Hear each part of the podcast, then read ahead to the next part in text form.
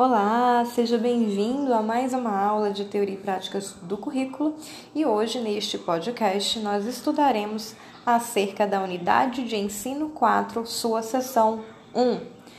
Na web aula de hoje, trataremos de assuntos relacionados ao currículo e seus desafios contemporâneos. Para entendermos quais são esses desafios, é importante que levemos em consideração todas as reformas educacionais que aconteceram na década de 1980 e 1990, pois Dentro desse recorte histórico, a concepção de construção curricular se deu considerando uma base comum curricular nacional e uma parte diversificada, sendo que a organização do currículo dava-se por base em competências, mas o que significa essa organização curricular por competência? É isso que nós vamos aprofundar na web aula de hoje. As políticas educacionais elaboradas na década de 1980 e 1990 pelos governantes sobre a luz das recomendações de organismos multilaterais, traziam o discurso de melhoria da qualidade da educação e questões sociais, estabeleciam uma relação estreita entre a educação e o trabalho, principalmente em uma sociedade com as novas demandas que foram sendo geradas pela globalização. Nesse contexto, desponta nas reformas educacionais um modelo chamado de modelo de competências os indivíduos passaram a necessitar do desenvolvimento dessas competências para lidar com todas as transformações sociais e profissionais em uma sociedade altamente globalizada e tecnológica.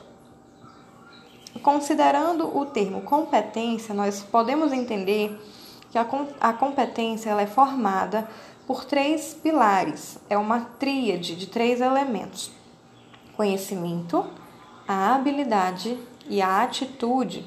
Conhecimento diz respeito acerca dos saberes, dos saberes acumulados historicamente, os conteúdos, os assuntos, as temáticas. As habilidades,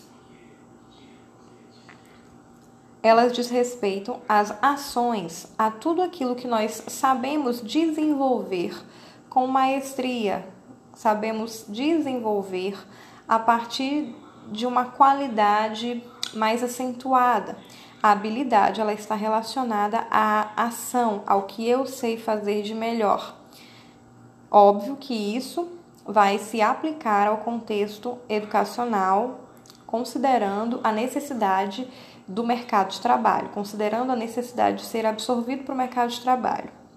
Lembrando que na década de 80 e 90 a globalização e a revolução industrial exigiam desse indivíduo, desse sujeito, competências, né, que eram necessárias para que ele é, fosse absorvido pelo mercado de trabalho. Dentro desse contexto de competências, né, o conceito de competências ele está atrelado a essa tríade conceitual que traz esses três elementos: conhecimento, que eu já falei para vocês o que é, a habilidade, que é o saber fazer, e a atitude. A atitude ela vai estar relacionada ao seu comportamento social, é, como por exemplo, trabalhar em equipe, relacionar-se bem, poder de resiliência. Então, recapitulando, dentro do conceito de competências, nós temos uma base formada de três elementos, uma tríade que é conhecimento, a habilidade e a atitude. O conhecimento, a habilidade e a atitude, popularmente conhecido como chá, é o resumo do conceito de competência. Então, para o indivíduo ser considerado competente dentro dessa proposta curricular elaborada na década de 80 e 90, ele precisava desenvolver conhecimentos, ou seja, conhecimentos específicos acerca da função ou profissão que ele ia exercer, conhecimento é o saber aprender. A, a habilidade, a habilidade é o saber fazer. Para saber fazer, você precisa dominar o conhecimento, os conhecimentos específicos. E a atitude é como é que eu aplico isso no meu cotidiano, trazendo benefícios é, para as pessoas que estão ao meu redor e os benefícios, principalmente em relação àquilo que eu trago como contribuição para o local de trabalho onde eu irei atuar. Parece um pouco confuso, mas vai ficar um pouco mais claro é, com a minha fala daqui para frente. Então, os indivíduos eles passaram a necessitar desse desenvolvimento dessas competências, que é o chá, conhecimento, habilidade e atitude, para lidar com todas as transformações sociais. O próprio contexto social ele exigia que essas mudanças acontecessem. Nós precisamos nos adequar àquilo que a sociedade é, trazia. E na época, é, essa sociedade estava no ápice da globalização, principalmente tecnológica. Na Base Nacional Comum Curricular, o desenvolvimento das competências faz parte dos fundamentos pedagógicos da proposta curricular. Esse documento utiliza como base a LDB 9394 de 96, lá no seu artigo 32 e 35, onde afirma que, na educação formal, os resultados da aprendizagem precisam se expressar e se apresentar como sendo a possibilidade de utilizar o conhecimento em situações que requerem aplicá-lo com tomada de decisões pertinentes. A esse conhecimento mobilizado, operado e aplicado em uma determinada situação dá-se o nome de competência. Percebam que, quando ele fala conhecimento mobilizado, ele está falando conhecimento Conhecimento operado. Ele está falando da habilidade de manusear esse conhecimento dentro de, uma, de um aspecto prático. E esse conhecimento aplicado é justamente a sua atitude. Como é que você vai aplicar isso dentro do contexto do seu trabalho? Ou como você vai aplicar isso no contexto da sua escola? Então percebam que os três elementos, conhecimento, habilidade e atitude, eles estão interligados e formam aí, segundo a LDB 939496, no artigo 32 e 35, a ideia de competência. Então, um sujeito é, competente, ele necessariamente precisa mobilizar conhecimento, operacionalizar esse conhecimento e aplicá-lo no seu cotidiano, tá? A fim de é, resolver situações que pedagogicamente são chamadas de situações problemas. O que, que são as situações problemas? São as situações é, dentro da escola em caráter teórico-prático que vão aproximar esse aluno ao mais real possível do que ele vai viver lá fora, na sociedade ou no ambiente de trabalho. Dentro do trabalho, considerando o aspecto do ambiente do trabalho, uma situação problema é aquilo que nós ou seu aluno vai se deparar no ambiente de trabalho e vai precisar resolver. Exemplo, ele vai precisar é, apresentar ao seu chefe imediato uma planilha com os resultados ou as metas alcançadas durante o mês de maio. E o chefe dele pediu para que ele apresentasse isso amanhã, sendo que deu a notícia para ele hoje, ou seja, ele tem menos de 24 horas para desenvolver esse trabalho. Nesse momento, ele vai precisar mobilizar os conhecimentos, ou seja, fazer os levantamentos dos dados necessários para a apresentação. Ele vai precisar usar as ferramentas tecnológicas para fazer a compilação, a apresentação, a montagem né, dessa apresentação para o seu chefe. Ele vai precisar articular suas habilidades de fala e de apresentação, sem falar que ele vai precisar aplicar isso ao seu cotidiano, lidar com situações onde ele vai ser pressionado, é, onde, em situações onde ele vai ter que apresentar respostas em médio ou curto prazo. Isso são situações que eu coloquei aqui para vocês é, reais que acontecem no ambiente de trabalho, na vida. Mas como é que isso seria exercitado na escola? A escola traria exercícios, estudos de caso, paper, case ou situações é, simuladas onde esse aluno ele vai desenvolver essas competências e habilidades para o mercado de trabalho.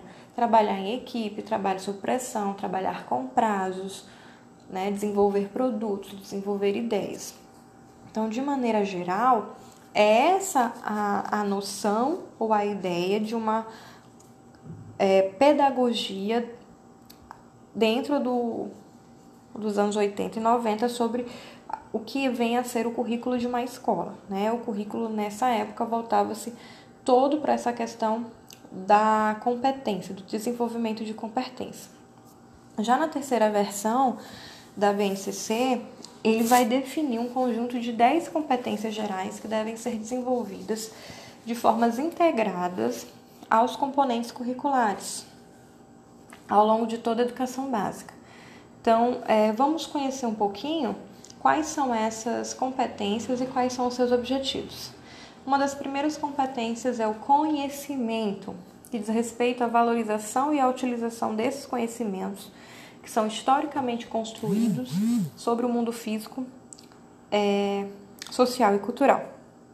Outro, outra competência a ser desenvolvida seria o pensamento científico, crítico e criativo, que possibilita o exercício da curiosidade, do intelecto, do pensamento e a criatividade de modo geral. Repertório cultural é uma terceira habilidade uma terceira competência que precisa ser desenvolvida.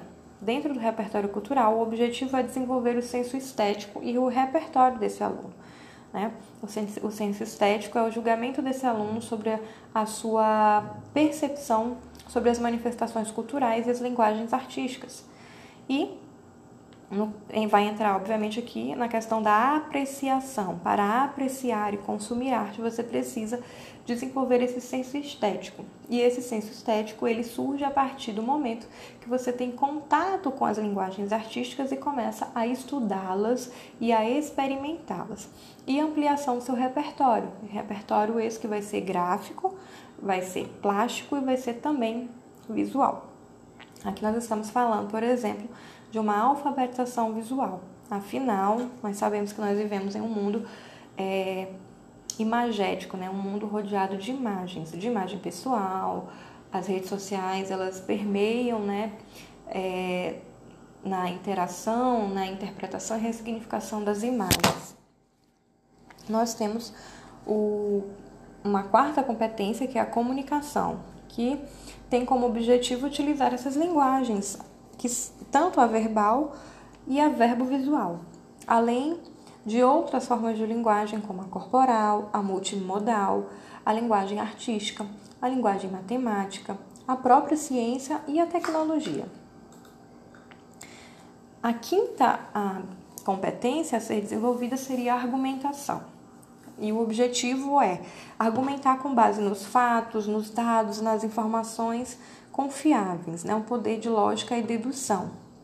Já a sexta habilidade seria uma habilidade cultural digital, que diz respeito a utilizar as tecnologias digitais de comunicação e informação de uma maneira mais crítica, significativa e reflexiva, sem deixar de considerar o lado ético do manuseio dessas ferramentas tecnológicas. A sétima habilidade, a sétima competência, perdão, é a autogestão que é entender o mundo do trabalho e planejar o seu projeto de vida profissional e social. Percebam aqui que no item 7, que fala sobre a autogestão, nós estamos falando de uma outra dimensão que está intrínseca é, dentro da teoria de aprendizagem por competências, que está interligada à questão da atitude. Autogerir, autogestão, é o, está ligada à questão do autocontrole, de ter o controle, o controle das ferramentas, desse indivíduo ser autônomo, né? Por isso eles colocam aqui o planejamento de vida. Qual é o meu planejamento de vida, o meu propósito? O que eu irei fazer para, por exemplo, alcançar os meus objetivos? Eu preciso traçar um planejamento acerca disso. O, a oitava competência a ser desenvolvida seria o autocuidado e o autoconhecimento, aqui já numa pesquisa um pouco transcendental, que é conhecer a si mesmo, conhecer-se, apreciar-se, reconhecer suas emoções, a emoção do outro e ter uma autocrítica, coisa que não era muito comum, né, curricularmente falando, e agora entra aí como cuidado, um pouco voltado para a saúde mental, mas sem perder o foco na produtividade. Lembrando que a teoria de competências, ela sempre vai ter o foco na questão da produtividade, porque ela visa atender as demandas do mercado tecnológico e do mercado de trabalho. Por mais que ela esteja sendo aplicada no contexto escolar, ela não vai perder essa característica de produtividade. Então, o foco aqui do autoconhecimento e autocuidado não é exclusivamente para que aquele indivíduo tenha saúde é, emocional né, e viva uma vida equilibrada, mas é porque é um ser uma pessoa adoecida emocionalmente, ela não produz, ela é improdutiva. Então, existe aí o interesse por trás do desenvolvimento do item 8, que diz respeito ao autoconhecimento e autocuidado. Já lá no item 9, fala de uma competência que é a empatia e a cooperação. Exercitar a empatia, o diálogo, ela objetiva resolver conflitos e cooperação, que também está voltado para atitude, né? Que é o saber conviver. No décimo item de competências, temos a autonomia e a responsabilidade, que tem como objetivo o agir pessoal e coletivamente, com autonomia, com é, responsabilidade, resiliência e determinação. É importante que nesse momento nós façamos algumas reflexões. Então, pense aqui comigo. Uma educação que visa o desenvolvimento de competências, ela pode ser muito interessante, partindo do princípio de que pensamos a evolução do indivíduo como um todo, que diz respeito ao desenvolvimento humano, mas não apenas. Uh, e também vai desenvolver o conhecimento cognitivo e teórico. Isso é inegável e isso é um, um ponto importante e positivo da teoria por competência. Porém, a maior crítica é quando essa teoria ela se restringe a um desenvolvimento profissional e ela deixa de considerar o ser humano e o cidadão, que deve ser formado em conjunto. Quando esse discurso ele fala em desenvolvimento de competências, mas a prática pedagógica e educativa ela não proporciona isso, ela vai estar limitando esse sujeito é, de uma aprendizagem mais significativa, de um desenvolvimento potencial, sem falar que vai trazer aí aquela polêmica. Aquele aluno que conseguiu ser alcançado por esses objetivos propostos, ele vai desenvolver tais competências, logo ele torna-se competente. E aqueles alunos que não conseguiram desenvolver conhecimento, habilidades e atitudes relacionadas a esses objetivos, eles serão considerados incompetentes? E aí a gente está percebendo a educação de maneira muito generalista e não considerando as especificidades de cada um. Ok? Então, nós iremos iniciar agora uma outra é, parte do material de vocês que também está na unidade 4, porém na subseção 2, ok? Uh, as, antes de começarmos a falar um pouquinho sobre a sessão 2 da unidade 4, eu gostaria de lembrá-los que as notas da oficial 1, atividade avaliativa oficial 1, elas já estão disponíveis para vocês no portal. Vocês já podem acessar e ter a, a visualizar as notas é, de vocês, ok? Então, queridos, falar sobre habilidade competências, falar sobre atitudes, conhecimento, habilidade e atitude, é falar necessariamente sobre competências e considerar o contexto escolar e a sua natureza. Né? Nós não podemos é, dizer que a teoria por competência é de todo ruim. A grande questão é que essa teoria ela tem um foco muito diretivo nessa questão do trabalho e da produtividade esquecendo-se ali dessa questão um pouco mais humana, apesar de da gente ter percebido que ela traz a questão do autoconhecimento, da autogestão, da resiliência, nos parece ser uma teoria que exprima ou que se importa com as questões humanas e pessoais, né? Porém, ela considera isso levando como um fator principal a produtividade. Então, é um, digamos em, de maneira mais resumida e sem tentar empobrecer, que é uma espécie de toma lá da cá, né? Você produz e eu te dou de, determinadas ferramentas para que você produza mais. Eu te vejo como alguém, um ser produtivo. A partir do momento que você não atende a essas necessidades de produção, não atende a essas necessidades produtivas, você deixa de ser alguém relevante e passa a ser alguém é, que já não tem mais tanta importância, já não tem tanta relevância nesse contexto. E aí nós temos que ter muito cuidado dentro dessa construção curricular, porque nós sabemos que a BNCC ela traz essa perspectiva, essa roupagem também de abordagem por competências e é a partir da BNCC que as escolas irão construir os seus projetos políticos pedagógicos, irão traçar as suas metas, irão traçar os seus objetivos, né, as estratégias pedagógicas, e é importante que nós tenhamos esse cuidado e essa percepção para que essa ideia de competência ela não se torne algo inflexível, engessado,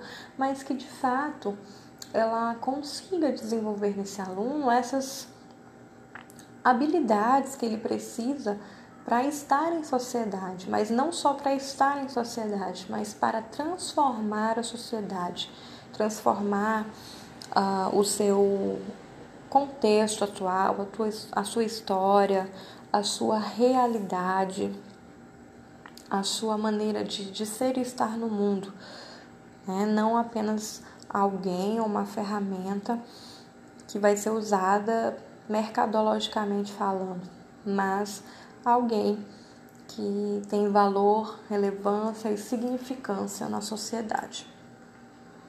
Ok? Então, se você está aí com o seu AVA aberto, por gentileza, acesse a unidade 4. Nós iremos iniciar agora a sessão 2 da unidade 4. Nossa, guardem só um minutinho enquanto o meu portal abre aqui, para que nós tenhamos o, a finalização desta aula. Ok? Só um minutinho. Só mais um minutinho.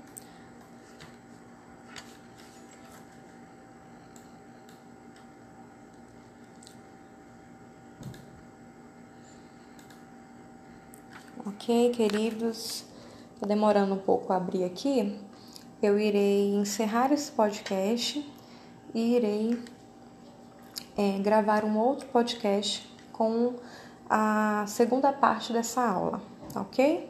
Então, muito obrigada para vocês que estão acompanhando e até o próximo podcast, tá bom? Reforçando, eu estou encerrando este podcast por conta da demora aqui de abrir a página e irei enviar a parte 2 deste podcast, que é a continuação da aula. Ok, queridos? Obrigada. Olá, querido. É, estamos na parte 2 do podcast de Teoria e Prática do Currículo, que está relacionado à unidade 4, ok? Então, nós daremos continuidade agora à unidade 4, sessão 2. Nós falaremos agora um pouquinho sobre diversidade de currículo. É, o que falar sobre essa diversidade dentro da construção curricular? Nós é, vivemos cada vez mais em uma sociedade que é plural e que vai reivindicar seus direitos, motivadas por movimentos culturais, sociais, de grupo e que foram de alguma forma marginalizados durante a história da humanidade e que vão ganhando força nas últimas décadas. Então, como integrar, construir, implementar um currículo escolar em meio a esta pluralidade, tendo em vista a inclusão plena de todos? Isso é um grande desafio, né? Porque a escola é um espaço que está inserido nesse contexto social, que é multicultural e que vai refletir todos os conflitos existentes. Portanto, os educadores eles devem estar constantemente em reflexão e estudo sobre essas questões da multiculturalidade, para que se possa pensar um currículo e as suas relações com as práticas educativas. Um currículo que faça sentido, né? E que dialogue com a realidade de cada escola. Os estudos desenvolvidos nessa perspectiva da teoria pós-crítica, eles reconhecem o multiculturalismo na abordagem da interculturalidade, renunciando o monopólio da verdade, o que não significa adotar qualquer tipo de relativismo, mas eles consideram outras vozes, outros saberes que são necessários e são importantes para reconhecer as, essas interrelações que se constroem dentro da escola a partir das classes sociais, das próprias da, da questão de gênero, da questão da raça, cor, da etnia e das tensões, né, entre igualdade e diferenças que surgem no contexto escolar a partir dessa visão dos direitos humanos, certo? Nas últimas décadas é possível identificar, paralelamente a esse contexto social, cada vez mais um contexto diverso, né? E a concepção de currículo, sendo única e homogênea, padronizada, elas têm caído por terra, né? Essas políticas e ações governamentais educacionais, elas têm se tornado obsoletas, justamente por conta da pluralidade, do multiculturalismo e das diferenças naturais sociais entre as pessoas. A última iniciativa para a adequação dessa realidade é a Base Nacional Comum Curricular, que, mesmo defendendo a necessidade da parte diversificada, ela estabelece o currículo como uma obrigatoriedade ao desenvolvimento de conteúdos a nível é, nacional. Então, há muitos argumentos e divergências com relação a essas questões, né?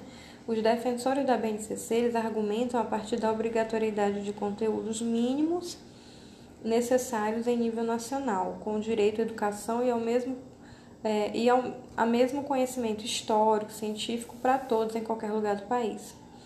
Já os críticos eles veem essa diretriz de forma preocupante, já que a possibilidade de é, de apenas se trabalhar o conteúdo obrigatório ser ministrado, assim, a, a, no caso, a possibilidade de, se trabalhar os conteúdos obrigatórios apenas no que diz respeito à ministração, né, de, de transposição de conhecimento.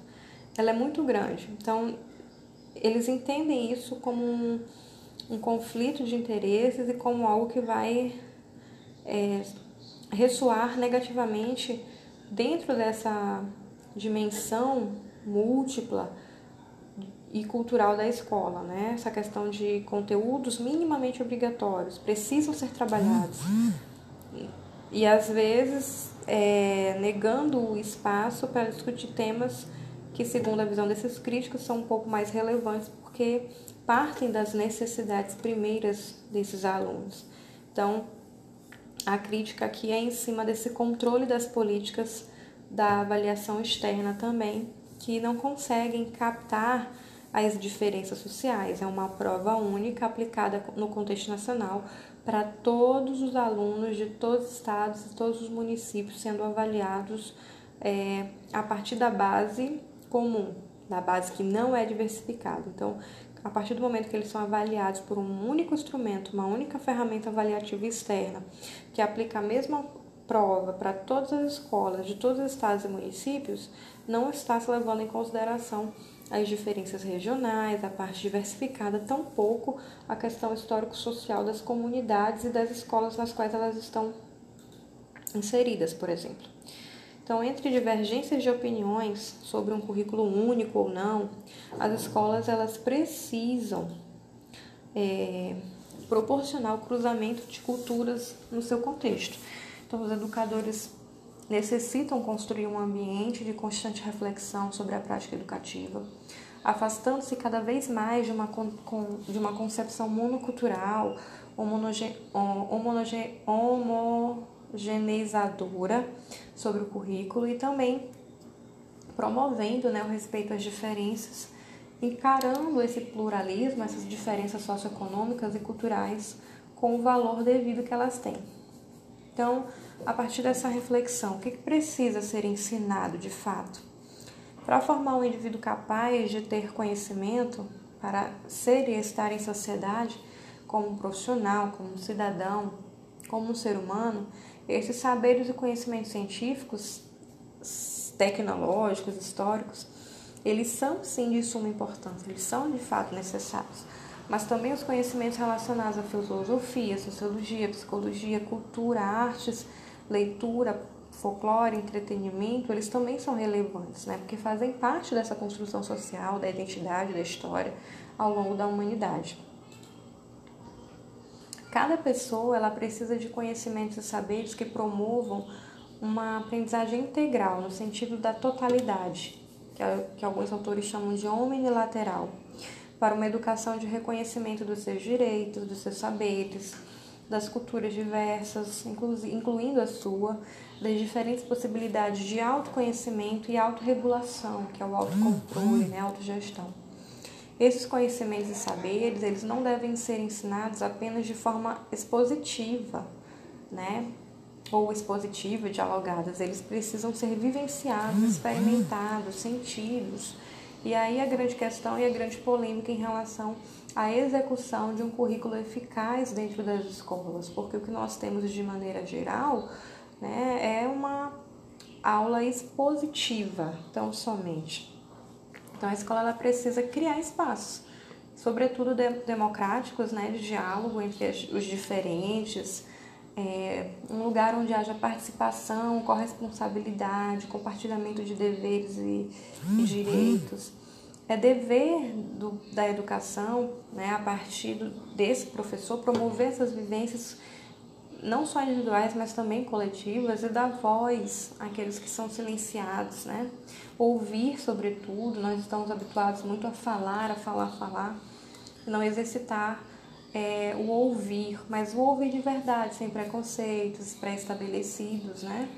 Ouvir, entender e, de fato, se colocar no lugar do outro, tentando gerar ali um conhecimento, um saber relevante para todos.